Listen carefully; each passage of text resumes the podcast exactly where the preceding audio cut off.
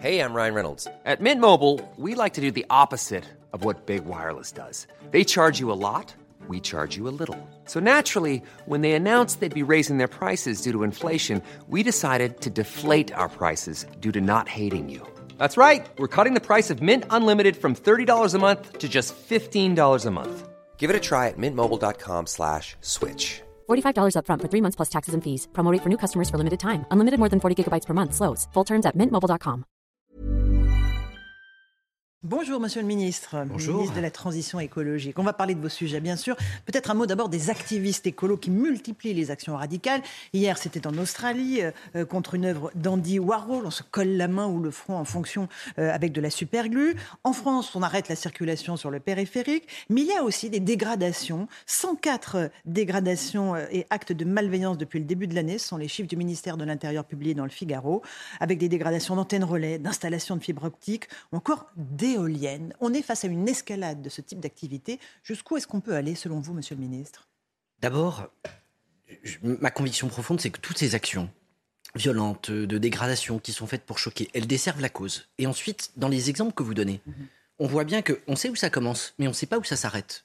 Parce que là, on dégrade les éoliennes. Parce que des éoliennes, pour certains écologistes, dire que il faut casser les éoliennes parce que ça irait contre la transition écologique, ça va à l'encontre du besoin d'accélérer sur les énergies renouvelables que nous connaissons. Donc, si chacun commence à expliquer qu'il peut désobéir aux règles qu'il souhaite ou dégrader les biens qu'il souhaite parce que ce serait pas conforme ni à ses valeurs ni à ses convictions, ben, on n'est plus en société. Mais il n'empêche qu'il y a des actions commando qui inquiètent, notamment contre des fibres optiques. Il y a eu une action commando euh, menée il y a quelques jours, le 18 octobre, perpétrée en, en 15 minutes. Euh, tout ça pour coubler des, des- des câbles euh, optiques. Il y, il y a quelque chose du complotisme aussi? Je pense qu'il y a deux choses.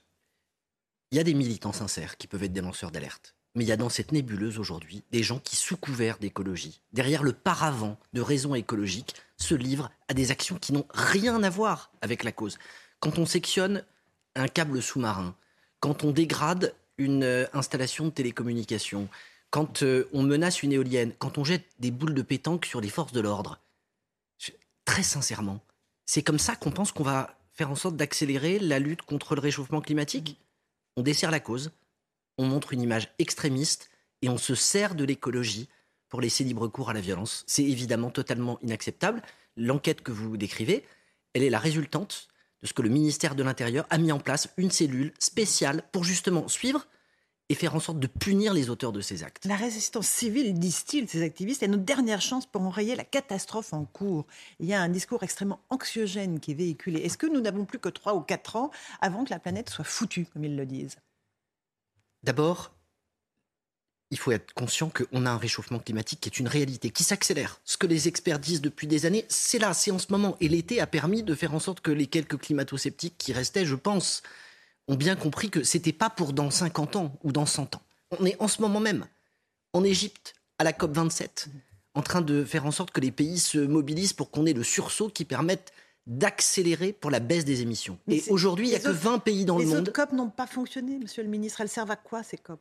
Aujourd'hui, il n'y a que 20 pays dans le monde qui ont commencé à baisser leurs émissions. Dans ces 20 pays, il y a la France. Mais même nous, même les pays européens qui ont commencé à baisser, on n'est pas dans le bon rythme. Face à ça, il y a deux attitudes. Il y a ceux qui vous disent tout est foutu. Pour moi, ça c'est du climato-défaitisme. Ça n'aide pas l'action. Et il y a ceux qui disent le sursaut, on l'obtiendra pas en faisant de l'écologie la guerre de tous contre tous, mais en montrant les actes positifs sur lesquels on peut agir. Donc, il faut accélérer au niveau des États, mais il faut aussi que chaque citoyen, dans son comportement, mesure qu'il a une part de la réponse. Et ça, c'est une écologie positive dans laquelle, sous couvert d'écologie, on ne parle pas de lutte des classes, de taxation, de punition, de contrainte, mais on incite, on encourage à la rénovation, à faire en sorte de changer son véhicule. Enfin bref. Mais vous pensez que les Français ne sont pas conscients de ça? Ils savent très bien, ils voient leurs factures d'électricité, de gaz, de fuel. Ils savent qu'il faut économiser l'é- l'énergie. Est-ce qu'il y a besoin de les infantiliser? Est-ce qu'il y a besoin de les culpabiliser en permanence? Ils sont face à la crise, ils la prennent de plein fouet, cette crise. Je ne dis pas ça.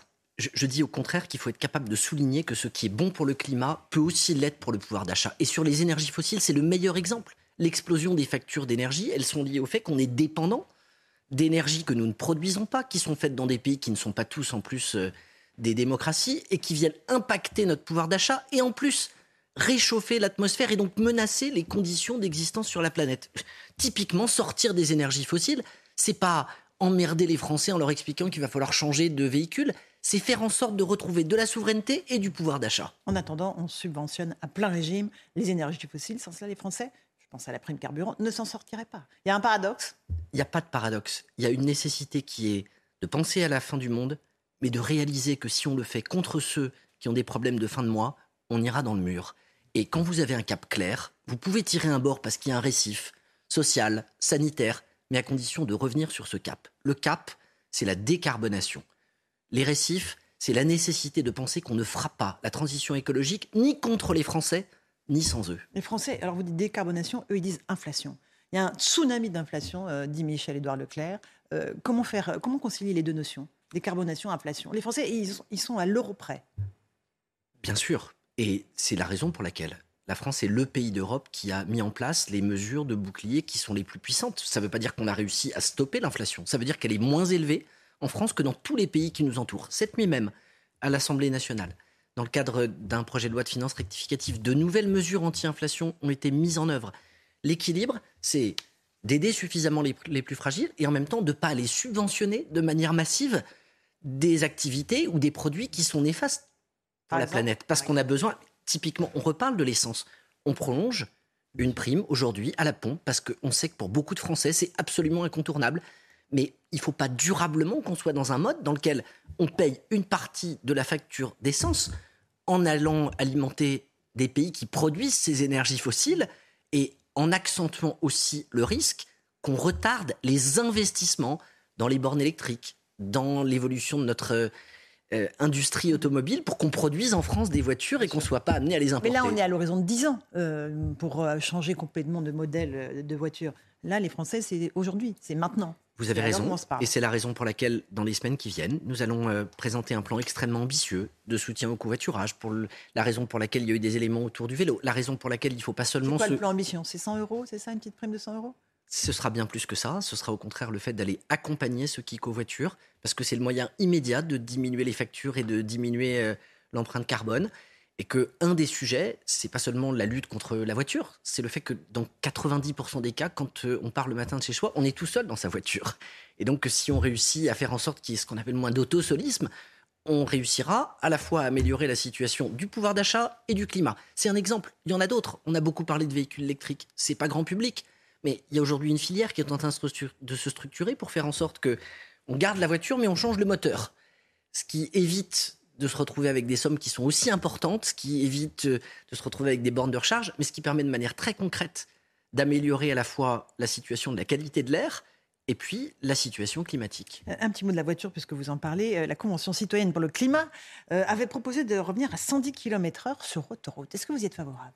Je pense que tous ceux qui euh, partagent cette mesure ne sont pas obligés d'attendre que le gouvernement modifie une règle pour pouvoir s'en saisir. mais vous, m'avez dit, favorable Vous m'avez dit il y a quelques minutes qu'il ne fallait pas infantiliser les Français. C'est ma conviction la plus profonde. On est dans une démocratie. Donc on leur, quand on leur donne, 110 km Quand on leur donne des consignes trop précises sur la manière dont ils doivent euh, s'habiller, se comporter, réagir de telle ou telle manière, on ne traite pas les citoyens en adultes. Et pourtant, c'est ce qu'ils sont. Donc il y a des quantités de mesures dans lesquelles, au lieu d'appeler à la loi, on peut faire en sorte qu'il y ait des évolutions de comportement qui s'appuient précisément sur euh, la prise de conscience individuelle. Un mot des entreprises, et vous l'avez évoqué, euh, l'industrialisation est un enjeu euh, pour notre pays. Face à, la démesure des factures d'électricité ou d'énergie, certains font le choix de délocaliser. Est-ce que, encore une fois, on est là pas encore dans un paradoxe total? Il y a sur ces sujets une approche qui doit être nuancée et complexe. Là où beaucoup d'écologistes, beaucoup d'activistes sont dans du yaka faucon. L'industrie n'est pas l'ennemi du climat par essence. Elle a au contraire, dans beaucoup de domaines, une partie de la solution. Parce qu'on va avoir besoin d'innovation technologique, de procédés de construction qui soient plus sobres. Et c'est pas tout à fait un hasard si hier après-midi, le président de la République a réuni les 50 entreprises de France les plus émettrices. Il leur a dit quoi? Il leur a dit 50 sites en France représentent la moitié des émissions de gaz à effet de serre de l'industrie.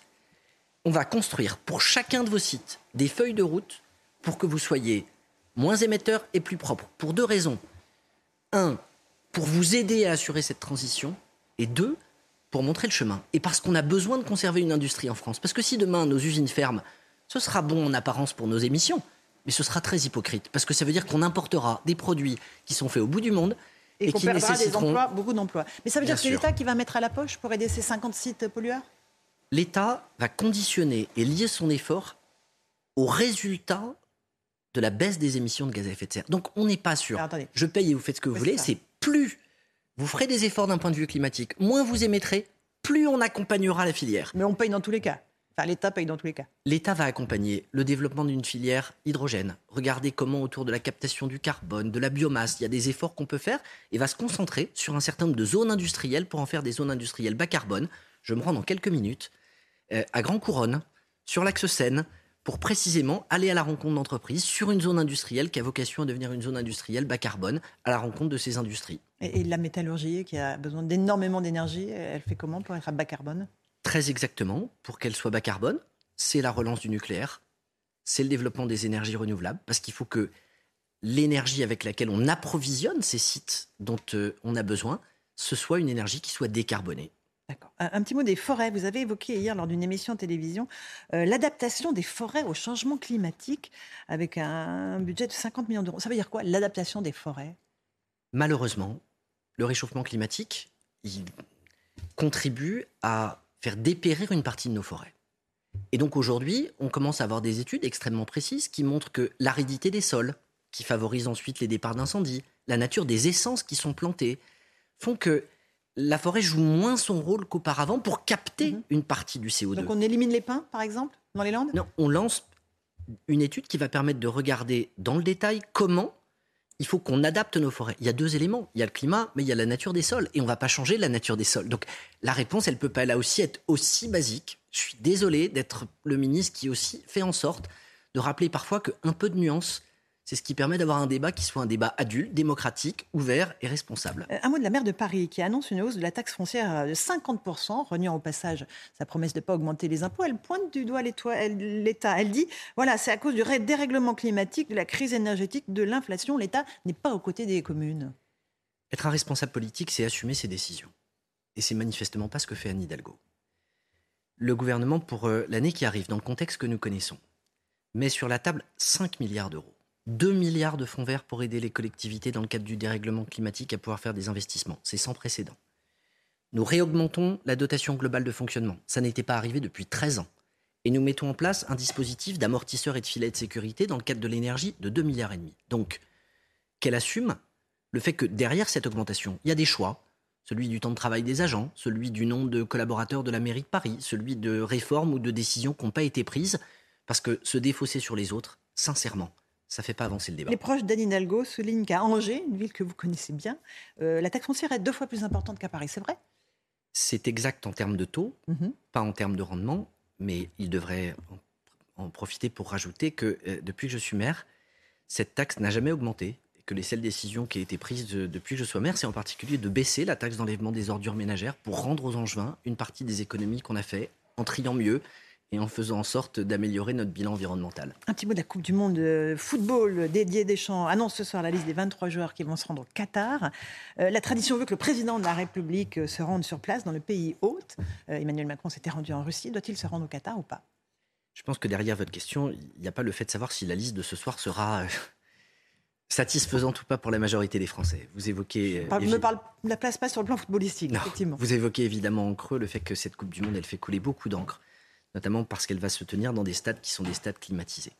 Je ne vais pas revenir aujourd'hui sur une décision qui a été prise non. en 2010. J'aimerais croire, Est-ce que le président doit s'y rendre ou pas? J'aimerais croire que la décision, si elle devait être prise aujourd'hui, ce serait pas d'aller attribuer euh, les- une manifestation de ce type dans un pays avec un tel bilan climatique. Ce qui m'inquiète davantage, c'est quand il y a dix jours, les pays asiatiques ont décidé d'attribuer leur euh, jeu d'hiver à l'Arabie saoudite en décidant qu'on allait créer au milieu de nulle part une station euh, de ski euh, là où il ne pleut pas. Euh, là, il va falloir importer de la neige artificielle. Ça veut dire qu'on n'a pas encore bien compris quelle était l'importance de l'urgence climatique. Et face à ça, je pense que ne pas donner trop d'écho à cette Coupe du Monde d'un point de vue politique me semble être quelque Donc chose ça de veut dire souhaitable. ne pas forcément qu'il y ait un déplacement du président de la République au Qatar. Ne C'est ça que vous nous dites? Je ne suis Soyons pas clairs. maître. hein. On Allez. est, euh, je peux pas être plus clair qu'en vous disant que, un, je suis pas responsable de Mhm. l'agenda et du calendrier du président de la République, loin s'en faut, et que je lui fais confiance pour prendre la décision qu'il jugera appropriée, et que deux, il s'agit pas d'aller jeter euh, le sport euh, avec euh, avec le climat, mais il s'agit de faire en sorte qu'on soit aligné et que dans tous les domaines, le discours qu'on porte sur la nécessité de tenir compte du climat dans toutes nos décisions, on se l'applique à soi-même. Un dernier mot, est-ce que vous êtes un ministre en sursis? Est-ce que le spectre de la dissolution qui plane sur l'Assemblée nationale est quelque chose qui vous préoccupe au quotidien ou pas du tout? Vous dites c'est du fantasme. Être ministre, c'est être au service de son pays et c'est savoir que ça peut s'arrêter à n'importe quel moment, dissolution ou pas dissolution. C'est l'état d'esprit dans lequel je suis. être utile tant que je suis dans cette responsabilité. Mais c'est inscrire son action dans la durée quand même. C'est tout le paradoxe. Surtout sur votre euh, dossier. C'est qu'il faut évidemment être dans le temps long, mais se rappeler encore une fois qu'il y a eu quelqu'un avant, qu'il y aura quelqu'un après, que personne n'est irremplaçable, mais qu'on doit aux Français, à nos concitoyens, d'être le plus investi et le plus engagé à sa tâche avec un objectif, tenir les engagements qui ont été pris devant les Français par le président.